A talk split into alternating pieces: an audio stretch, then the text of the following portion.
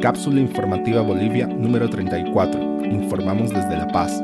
Es el mediodía del 14 de abril de 2020. En este momento, a nivel nacional, contamos con 334 casos confirmados, 6 casos recuperados y 28 decesos. Estas son las noticias verificadas más importantes de la jornada. 1. Inicia militarización de la ciudad de Santa Cruz con fuertes controles. Santa Cruz inició el Plan Ciudad Segura como parte de la campaña Cuarentena por la Vida.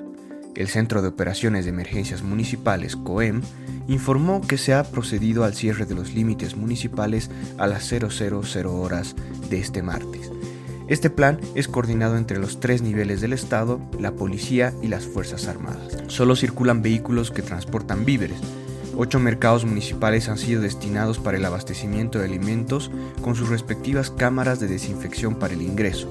Las únicas autorizaciones válidas son las del Ministerio de Gobierno, que además tiene un código QR. Hay más de 30 puestos de control en toda la ciudad. El día de hoy, el gobierno boliviano analizará la posibilidad de ampliar la cuarentena en Bolivia, ya que se presume que el pico de la enfermedad estaría llegando en los siguientes 12 días. 2 presidente Trump declara zona de desastre en todos los Estados Unidos por la crisis del coronavirus. Tras convertirse en el centro de la pandemia, Estados Unidos entra en fase crítica con más de 23.000 muertos y 580.000 contagiados. Estamos ganando y ganaremos la guerra al enemigo invisible, dijo Trump en su cuenta de Twitter pero por el momento el país continúa en la fase de transmisión comunitaria del virus. Por ello, mantendrá cerradas sus fronteras de forma indefinida a ciudadanos y residentes europeos hasta que sanen. 3. Taiwán confronta al OMS por comunicado del virus en diciembre de 2019. El Ministerio de Relaciones Exteriores publicó en inextenso el correo electrónico de Taiwán enviado a la OMS el 31 de diciembre de 2019. El texto dice, Fuentes de noticias indican hoy que al menos 7 casos de neumonía típica fueron reportados en Wuhan. Sus autoridades sanitarias respondieron a los medios que no creían que los casos fueran SARS. Sin embargo, los ejemplos están todavía bajo estudio y los casos fueron aislados para tratamiento. Agradecería mucho si tienen información relevante para compartir con nosotros. Muchas gracias por su atención en este asunto.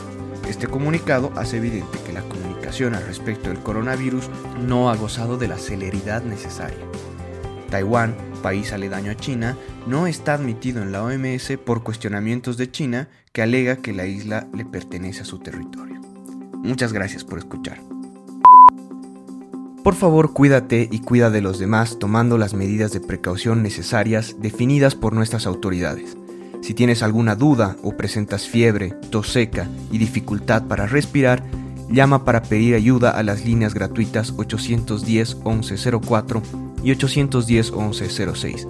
Si tienes más de 65 años y necesitas ayuda para abastecerte de alimentos o comprar medicinas, llama al 810 1005. No olviden revisar la página web boliviasegura.gov.bo para obtener información oficial al respecto del estado de la pandemia en Bolivia, como también nuestra página web cápsulainfobo.com para acceder al resto de los episodios de este podcast. Luchemos contra la desinformación y apoyándonos, entre todos saldremos de esta situación.